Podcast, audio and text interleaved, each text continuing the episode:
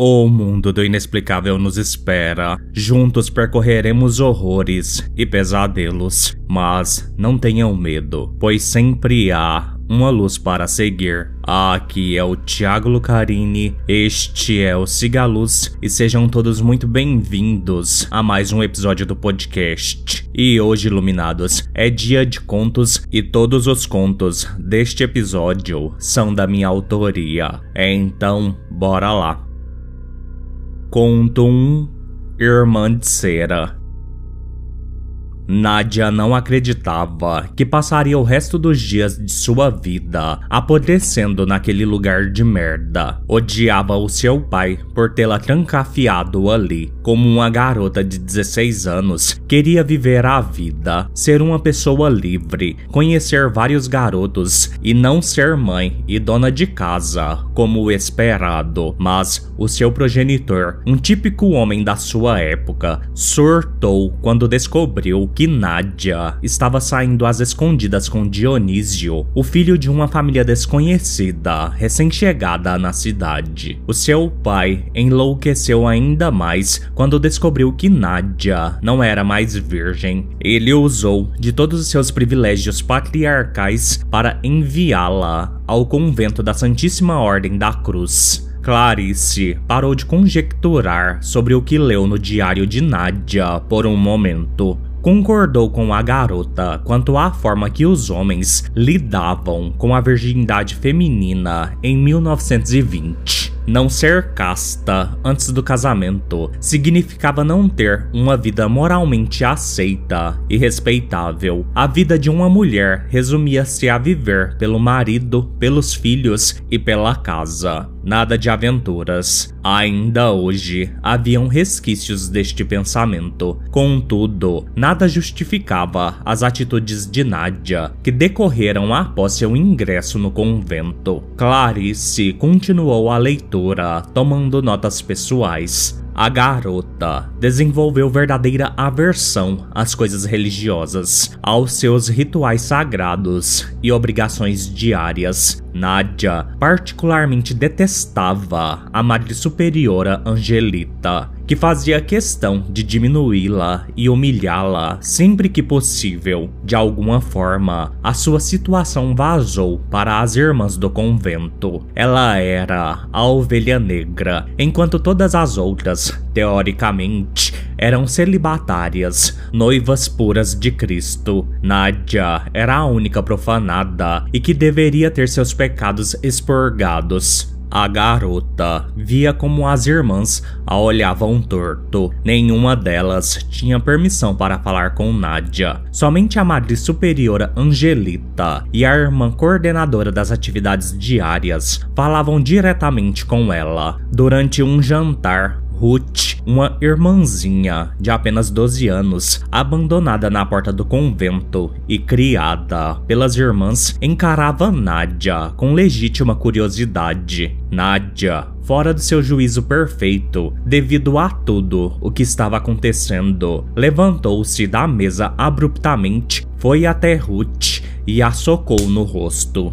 Houve um alvoroço e Nádia foi colocada em clausura. Clarice concluiu que todas as ações de Nádia, em conjunto com tudo o que lhe ocorreu, a rejeição familiar e a rejeição das próprias irmãs envenenaram a sua alma de uma forma irremediável. A mulher continuou sua leitura. Nadia ficou presa quase um mês na clausura, recebendo apenas o necessário para sobreviver através de uma portinhola. Enquanto estava presa no escuro e sozinha, Nadia começou a ter pensamentos que a levariam por caminhos sem volta. A clausura foi o ponto de ruptura de sua sanidade. Em seus registros, Nadia alegava escutar uma voz que a consolava e que o próprio diabo esteve com ela certa noite e que o maligno a ajudou em seu plano. Assim que foi libertada, Nadia passou a se comportar como outra pessoa. Levantava cedo para as rotinas de orações, ajudava na limpeza dos aposentos e na produção de alimentos na horta do convento. Aos poucos, ela foi ganhando a confiança das irmãs por meio do trabalho duro e penitência, até que ela teve acesso ao celeiro de insumos agrícolas do convento, de onde sorrateiramente pegou um vidro de veneno para ratos. Clarice percebeu o quanto Nadia foi ardilosa em suas ações. Tudo foi muito bem arquitetado. Ela não deixou espaço para qualquer erro. Sua vingança estava em pleno curso. Depois de pegar o veneno, Nadia esperou pacientemente a sua vez de trabalhar na cozinha. Quando foi chamada para auxiliar o preparo do jantar, um sorriso iluminou-se em sua face. Nadia, aproveitando uma distração criada por ela para afastar a irmã cozinheira, despejou o veneno para ratos na panela de sopa. Ela ainda teve a capacidade de dizer para a irmã cozinheira que a sopa estava divina. No refeitório, Nadia fez a oração em agradecimento à refeição junto com as irmãs, mas na hora de comer, ela inventou uma emergência no banheiro. Quando regressou ao refeitório, todas as mulheres já estavam agonizando. Algumas davam os últimos suspiros. Em seu diário, Nadia narra que dançou com o próprio diabo sobre os corpos de suas carrascas. Depois, ela seguiu para o velário do convento, onde deixou as velas incendiarem o seu hábito. Nadia deixou todo o seu plano registrado e o seguiu à risca. Clarice fechou o diário de Nadia dias depois da chacina. Quando o leiteiro foi fazer a entrega da semana no convento, ele sentiu um cheiro horrível vindo do lugar. Estranhou que nenhuma irmã o recepcionou. O homem foi entrando no lugar com cuidado e encontrou os corpos das irmãs no refeitório, mas se espantou mesmo. Foi com um corpo caído no velário. Apesar de morta, a pele da irmã parecia convertida em cera de vela. O seu hábito, ao invés do branco comum, as noviças carregavam um tom amarelado doentio e estava esfarrapado. A sua face parecia uma máscara de porcelana e trazia em si uma expressão de satisfação, como se costurada em seu rosto pelo próprio diabo. O homem fez o sinal da cruz, mas não entendeu o porquê o corpo daquela irmã estava longe das outras e de forma tão diferente. O convento da Santíssima Ordem da Cruz ficou fechado por décadas até ser reaberto nos anos de 1980. Annabella, sua melhor amiga Ali, havia ingressado no convento no final daquela década. Ela havia sido exilada de sua família por ter engravidado antes do casamento. Tempos depois, ela alegou ver a aparição da irmã de cera pelos corredores do convento. Annabella dizia que a entidade, apesar de assustadora, lhe dizia coisas reconfortantes. Naquele período, ainda não sabíamos da terrível história que tinha se abatido décadas atrás dentro daquelas paredes. A Madre Superiora Regente, Lourdes, disse a Anabela que lhe faltava fazer mais orações. Clarice nunca viu nada, mas presenciou Anabela definhar e ficar cada vez mais paranoica. Até que na manhã da sexta-feira da paixão daquele ano, Clarice, assim que acordou, percebeu que Anabela não havia se levantado para a oração matinal. Ela foi até a cama de sua companheira de quarto e percebeu que a garota olhava para o teto com um olhar vazio. Seus braços e pernas estavam retorcidos em posições não naturais. Clarice fez o sinal da cruz e chamou o nome de Anabela. A garota, com uma voz diabólica, disse: Ah, irmã Tsera, está aqui. Nádia está aqui. e com isso, Anabela começou a rir histericamente. Clarice correu até a Madre Superiora e contou toda a situação. Todas as irmãs se colocaram em oração. O padre da ordem foi convocado e, enquanto esperavam, Clarice foi para a biblioteca tentar achar uma resposta. Não acreditou que existisse algum registro de Nadia, mas, graças a Deus, ele existia. Buscou uma resposta naquelas páginas de algo que pudesse ajudar Anabela. Era óbvio que a irmã de Cera estava possuindo a Anabela devido à semelhança de suas histórias. Clarice, o padre chegou, se prepare, anunciou a madre, entrando na biblioteca. O coração de Clarice estava acelerado. Ela buscou algo que não achou. Acreditava na força de Deus e dos seus anjos, mas ainda assim temia pela vida de Anabela, pois um mal como o de Nadia, a irmã de Cera, sempre está disposto a levar tudo consigo. Clarice, em seus pensamentos, nem se deu conta que já estava na porta de seu quarto. Pediu a benção ao padre exorcista, suspirou. Então, o padre, a madre e ela entraram no quarto para livrar Anabela daquele demônio, a temida irmã de cera. Último conto, Hip. Descanse em paz. Estava estranhamente frio para a primeira noite do verão. Minhas férias em família para o litoral não estavam programadas e tudo foi arranjado de última hora. Por isso, eu implorava aos céus que o tempo não me desse uma rasteira. Mesmo uma rápida chuva de verão definitivamente não seria bem-vinda. Eu havia visto todas as previsões dos jornais e tudo indicava que aquele seria um final de semana ensolarado. Lisa, minha esposa, dormia ao meu lado. Seu hálito quente embaçava o vidro onde sua cabeça estava apoiada. Meus dois filhos, de 5 anos, Ian e Michelle, gêmeos univitelinos, dormiam também no banco traseiro. Era alta madrugada, passava das duas da manhã. Eu dirigia por uma região descampada. A lua cheia brilhava no alto do firmamento. Estava tão claro que ao longe eu podia ver a silhueta sombria de uma montanha. Não havia árvores visíveis, apenas uma vegetação rasteira com pequenos arbustos que cresciam por toda parte. Vez ou outra, um carro ou caminhão passava por nós no sentido contrário. Eu sempre gostei de dirigir à noite, devido ao trânsito ser mais amigável neste horário. Lisa se mexeu em seu banco, acordando após um pequeno solavanco quando passei sobre um buraco. Igor, onde estamos? Pergunta ela, sonolenta. Longe, querida. Volte a dormir.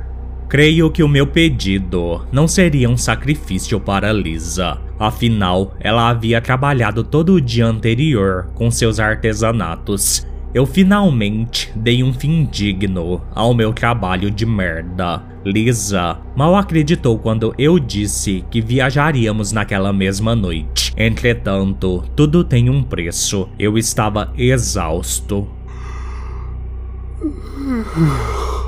Bocejo, outra vez. A monotonia embrenhava a noite. Eu velava pelo sono da minha família, desejando também poder ser embalado nas asas do descanso da noite. Porém, o sacrifício valeria a pena quando o sol rompesse a linha do horizonte com suas promessas anunciando o novo dia. Enquanto isso, eu possuía apenas o ronco macio do motor do meu carro como companhia. Depois de mais de uns 20 minutos dirigindo, vi uma estrela cadente cruzar os céus. Para não quebrar a tradição, fiz um pedido. Voltei a fixar os olhos na estrada solitária. Por volta das quatro da manhã, eu estava pregado. Já havia deixado a região descampada e estava cruzando uma nova região de montanhas. Cruzei pequenas propriedades, um vilarejo até avistar um tímido letreiro de um hotel chamado Repouso. Que convidativo, pensei. Parei o carro no estacionamento. Eu não conseguiria dirigir mais nenhum metro. Acordei lisa. Assim que ela abriu os olhos, ela entendeu do que eu precisava. Nem acredito que deitarei numa cama. Anunciou ela, se espreguiçando. Eu ri. Lisa desceu do carro e pegamos os gêmeos, que continuaram a dormir Dentro do hotel, a recepcionista nos atendeu com um sorriso acolhedor. O pequeno hotel parecia estar incrustado na montanha. Ele era todo feito de grandes pedras. No piso marmóreo havia vários tapetes felpudos. Nas paredes haviam desde escudos a lanças cruzadas, vasos com flores ornamentais inundavam o minúsculo saguão. O ar tinha um cheiro de lavanda. Percebi também, só que de leve, um cheiro de queimado. Toda a decoração me fascinou. Quantos quartos, senhor? Perguntou a jovem atendente, tirando-me do meu devaneio. Um apenas, desde que possua uma cama de casal e uma de solteiro, senhorita.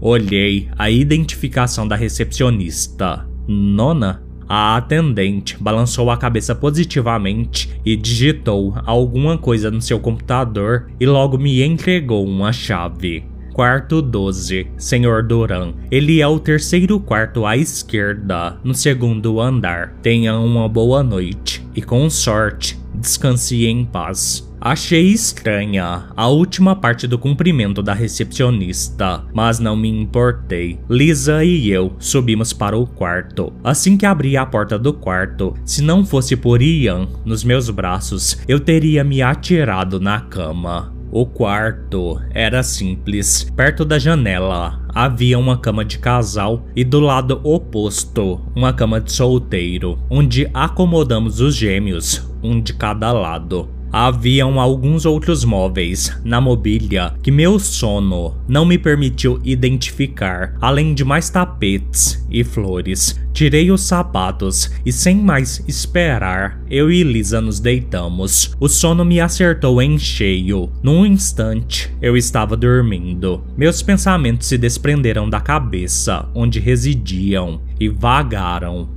para o mundo dos sonhos. Quando acordei, levei um instante para me situar.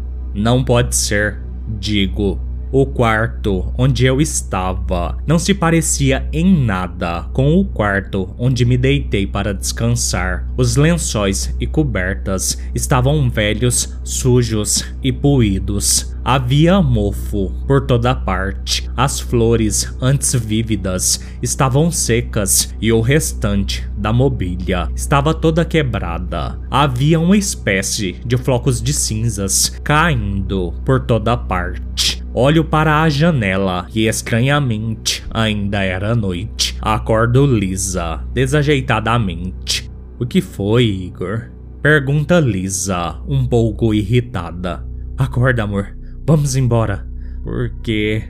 Lisa se calou quando viu o estado do quarto. Rapidamente, ambos estávamos devidamente vestidos e cada um segurando um dos gêmeos e a mala que descemos. Saiu na frente para o corredor. Um cheiro de algo podre enchia o ar toxicamente. E o cheiro de queimado agora estava bem mais forte. Não consigo imaginar como o hotel havia mudado tão drasticamente. A única explicação plausível que imagino é que eu e minha família estávamos sendo vítimas de uma pegadinha ou algo do tipo. Lisa e eu descemos as escadas em direção ao primeiro andar rapidamente. Na recepção, tudo estava um pandemônio. Havia muita poeira, os móveis quebrados, mais flores mortas, uma goteira encharcava o piso e os tapetes, e o mofo se acumulava nas paredes competindo por espaço. Outros hóspedes, igualmente confusos,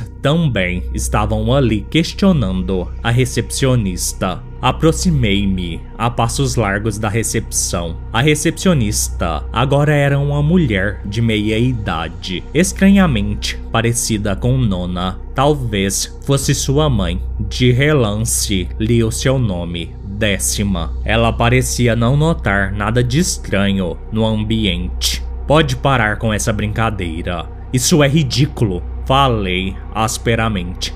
Que brincadeira, senhor? Pergunta a recepcionista de forma ingênua.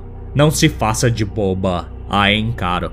Quer saber? Chega disso. Onde estão as câmeras, hã? Pode falar. Eu sei que isso é uma brincadeira de muito mau gosto. Retiro um montante de dinheiro da carteira e jogo sobre a recepção envelhecida. Seguro a mão livre de Lisa e a puxo em direção à porta apressadamente.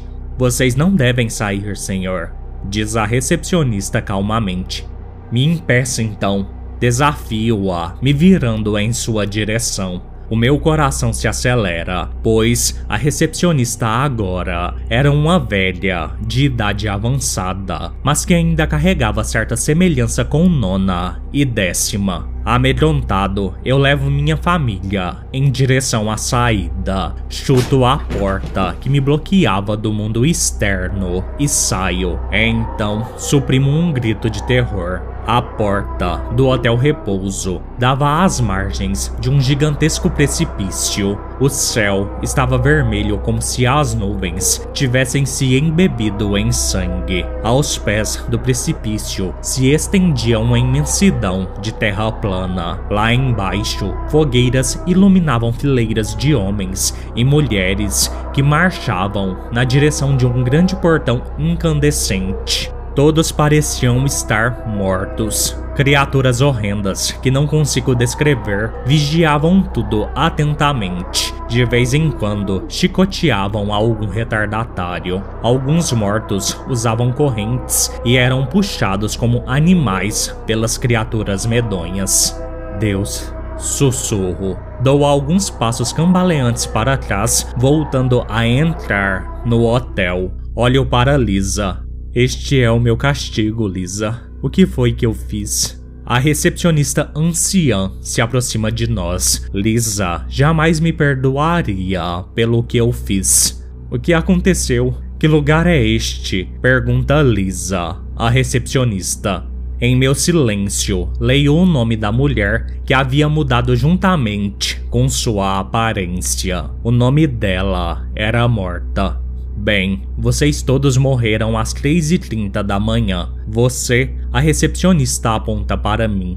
Dormiu ao volante e bateu de frente com um caminhão carregado de minério de ferro. Este lugar, vocês humanos, conhecem como o Purgatório. E o que vocês viram do lado de fora é a entrada para o Hades, o mundo dos mortos. Como podemos sair daqui? Pergunto rapidamente. Não podem. Vocês precisam aguardar o julgamento aqui. Somente quando todos os quartos estiverem completos é que o julgamento acontecerá. Isso só pode ser mentira. Eu estava a ponto de enlouquecer. De repente, a porta rangeu e um casal entrou no hotel. Eles passaram pela minha família, sem sequer nos perceber. A recepcionista nona estava de volta ao balcão, enquanto morta estava ao nosso lado como um fantasma agourento. Está vendo? Não há como fugir, diz a recepcionista solicitamente. Choro pela primeira vez, arrependido pelo que fiz.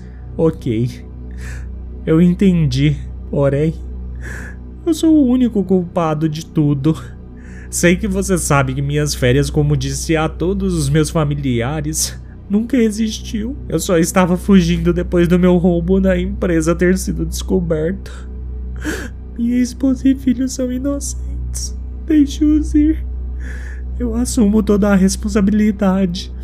Encaro minha esposa e filhos Vejo que eles estavam visivelmente perdidos. Infelizmente, isso não acontecerá, senhor. Diz Morta. Por quê? Morta ri. Ela aponta para o casal que acabará de entrar. O hotel está lotado. O julgamento começará e somente o Senhor do Hades poderá dar a sentença de cada um de vocês. Acredito que sua família será absolvida, mas quanto ao Senhor, Nona, a recepcionista que estava no balcão, batia a mão sobre a campainha da recepção três vezes e todo o hotel repouso treme. O julgamento das almas perdidas ia começar. Sinto o peso e o medo da culpa se entranharem na minha alma. Eu sabia que era o único culpado pela morte da minha família e espero pagar por isso sozinho. Somente eu merecia adentrar ao Hades para cumprir o meu castigo final. Contudo, o destino sempre pode pregar peças, e se nada é certo na vida, quem dirá na morte?